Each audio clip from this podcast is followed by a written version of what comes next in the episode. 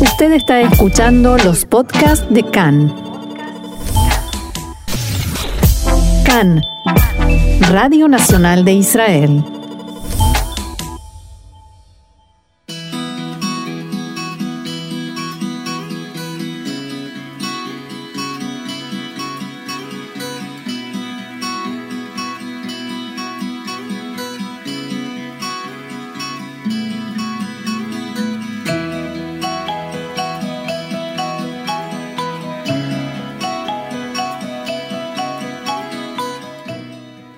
Café Literario, una pausa con buenos libros y la mejor compañía, con Orna Stoliar.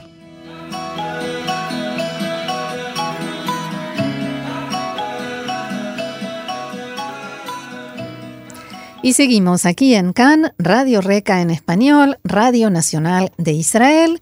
Nos vamos a regalar un ratito sin malas noticias, sin guerras, conflictos, ni política, aunque no sé, esta vez... Mm, hola Orna Shalom, ¿cómo estás?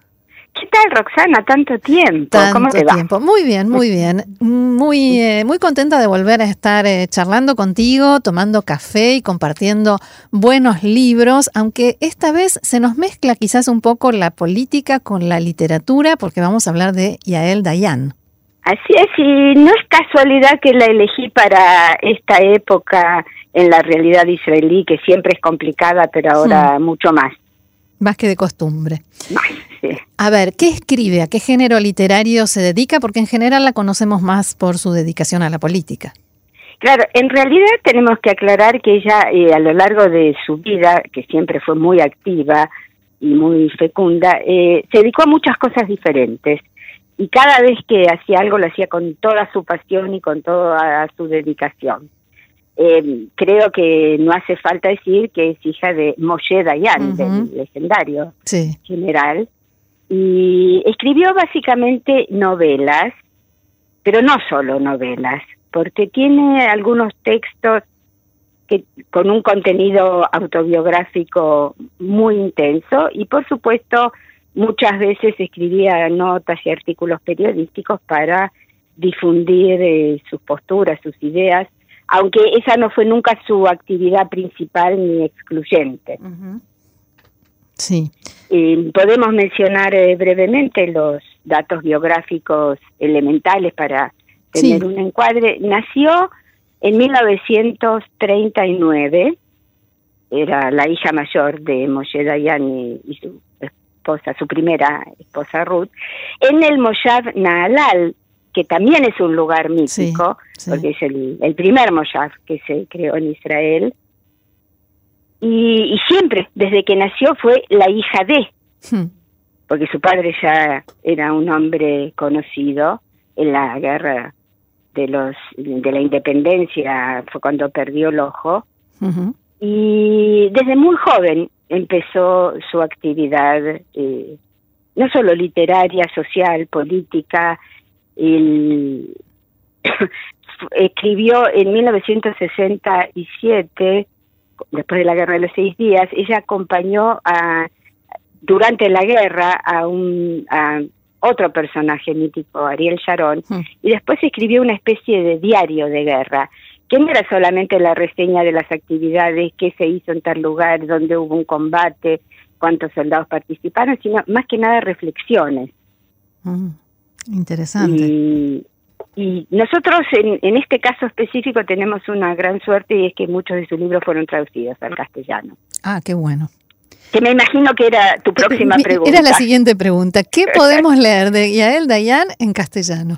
Eh, hay varias novelas que fueron traducidas y publicadas en Buenos Aires por una editorial que lamentablemente no existe más, se llamaba la editorial Candelabro. Mm que también fue una editorial casi mitológica que publicaba eh, literatura israelí, libros de historia, eh, accesibles al público que no sabe hebreo, con buenas traducciones.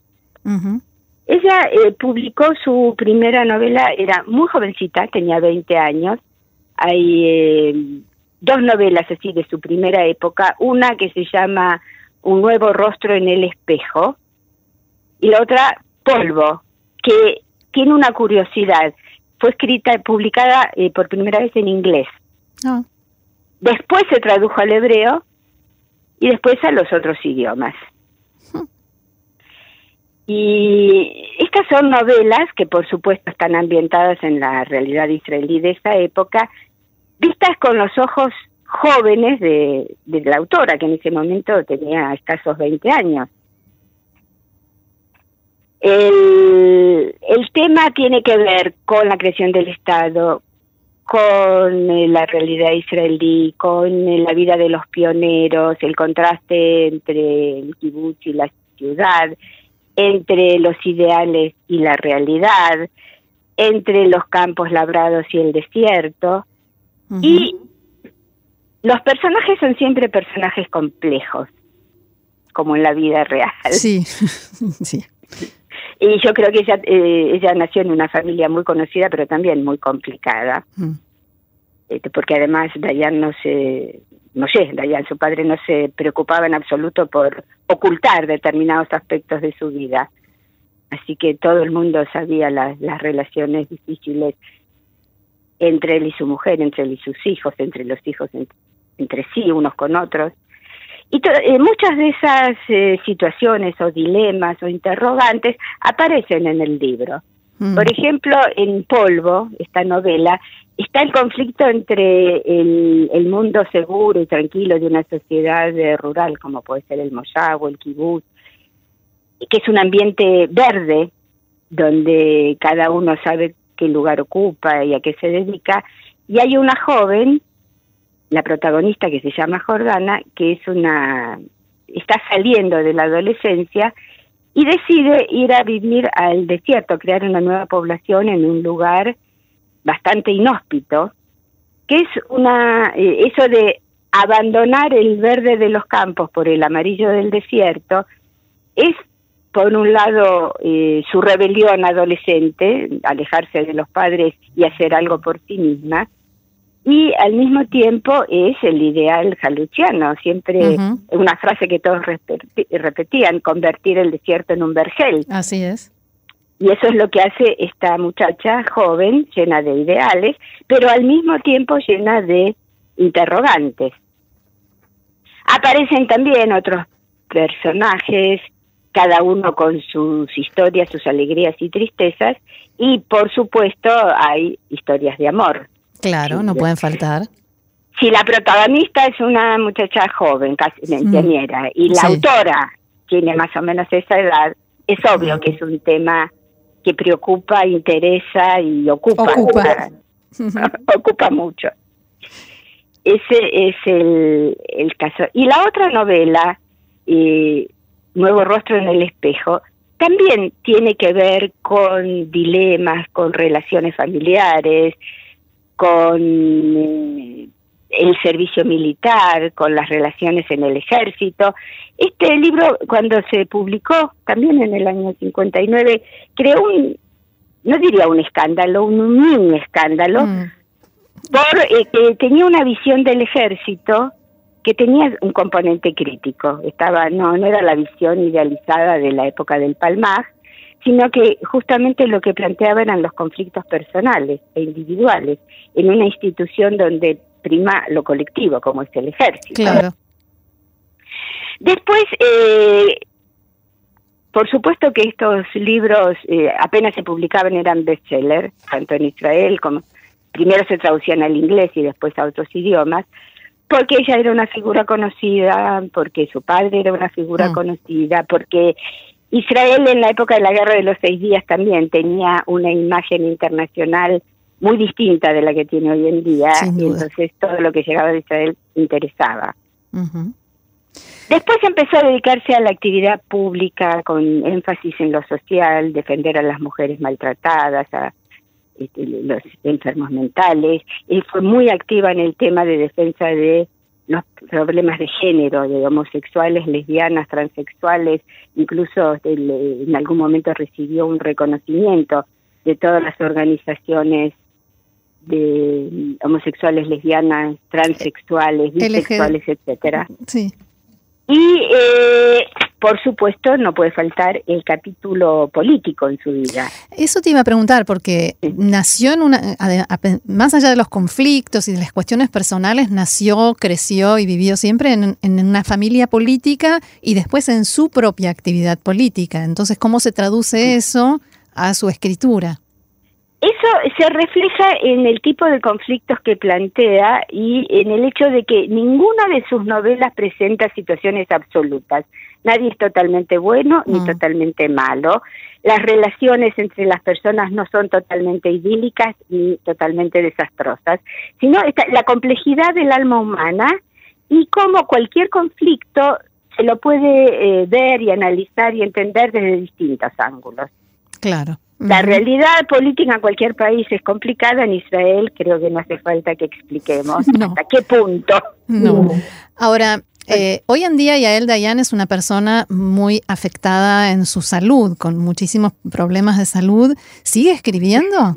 Sí, y justamente a eso quería referirme porque es verdad, ella tiene una la enfermedad crónica de, obstrucción pulmonar, lo cual la limita mucho eh, desde el punto de vista físico.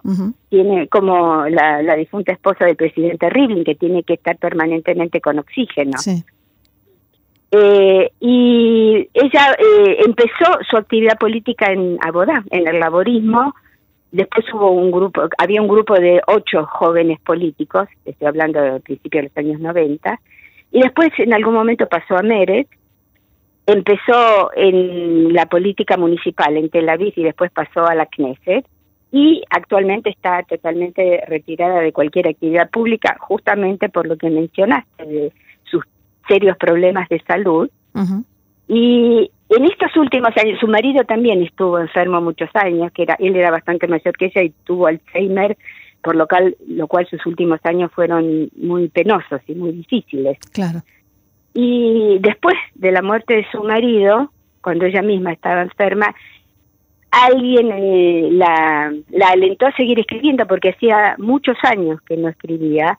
El último libro que había publicado fue en 1986, un libro que en hebreo se llama Avi Bito, o ah, sea, mi padre, su hija, que es una mezcla de biografía del padre y autobiografía de ella, con énfasis en la relación entre ellos. Mm. Porque eh, Moshe Dayan tenía una clara preferencia por su hija y a él, y una relación muy difícil con sus dos hijos varones, Udi y Asi. Asi era el cineasta, el actor, el director, que también tuvo una vida pública bastante escandalosa y con muchos episodios violentos y murió también bastante enfermo y con un deterioro físico notorio. Sí. Y ella empezó a escribir y ella contó, escribe en cuadernos de escuela, los cuadernos esos que usan los chicos en la escuela primaria. Sí. Y fue escribiendo sobre todo centrada en su familia y en las relaciones entre los distintos miembros de la familia. Y yo elegí acá eh, unos párrafos muy eh, breves, justamente tomé eh, tres personas en su vida, su marido, su hermano Asi y su padre. A ver. Y si te parece, terminamos con esto. Sí. Bueno, ella empieza, eh, como bien te dije antes, empezó a escribir en estos cuadernos después de la muerte de su marido. eh, que sabemos que las, estas enfermedades de, deterioro senil son largas, son progresivas. Eh, al principio uno no se da cuenta, bien parece que, bueno, se distrajo, estaba cansado. Y ella eh, cuenta cómo fue el proceso de la enfermedad. Y dice lo siguiente, tratamos de engañar a la enfermedad, fingiendo que la lesión era solo física incluso cuando llegaron los delirios y el olvido, los arrebatos de ira y la erosión de aquella persona que había sido. Los primeros signos de demencia nos aislaron a él y a mí como quienes comparten un secreto. Hablábamos en un idioma incomprensible para los demás y nos escapábamos como dos amantes a lugares ocultos que encubrían los vacíos que se abrían en su mente, en su memoria, en su personalidad. este, con cuánto amor y cuánto dolor hay en esta descripción. Sí, sí, impresionante. Y todo el tema del secreto, que la gente no sepa, no se entere, no se dé cuenta. Y, todos, todos quienes han pasado la enfermedad de un ser querido saben que la convivencia se hace difícil justamente por ese dolor de ver que deja de ser quien habíamos conocido. Así es. Y pasemos a su relación con Asi, que es el hermano menor, es el hijo menor de la familia. Yo amaba a mi hermano pequeño. Lamentaba los descarrilamientos de su vida y temía la violencia que ponía de manifiesto en momentos de descontrol. Nuestras vidas transcurrían por líneas paralelas y a veces se alejaban, coincidían o quebraban las sendas. Él siempre fue mi hermano pequeño y yo siempre era su hermana mayor.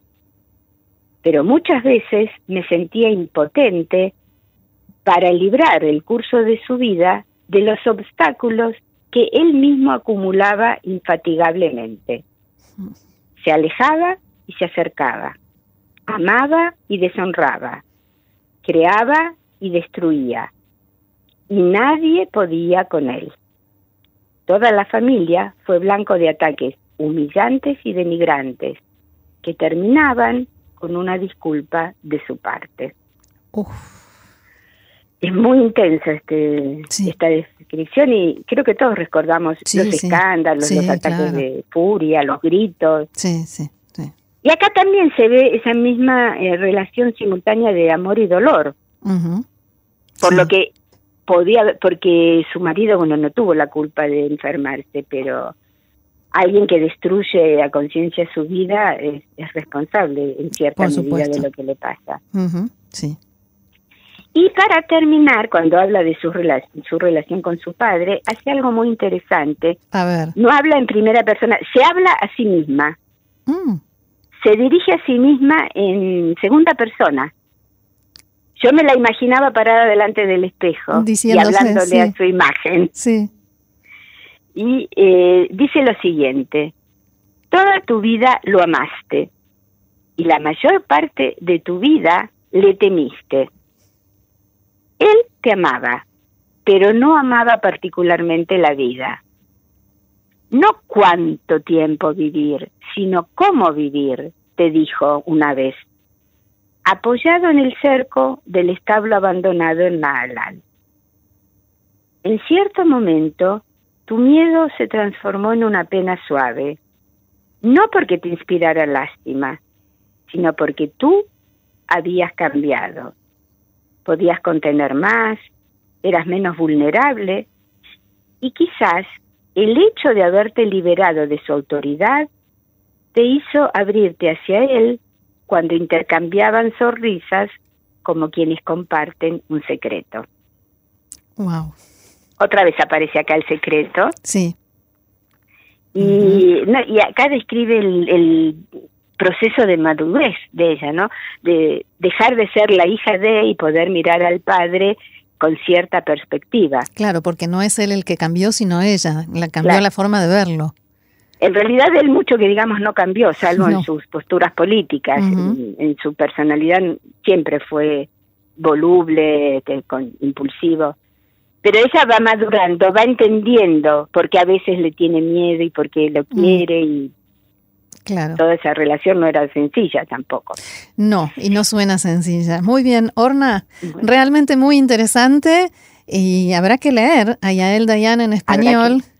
Eh, vale la pena, realmente, porque hoy en día eh, su actividad literaria está relativamente olvidada y creo que es una lástima. Así porque escribía muy bien. Así es.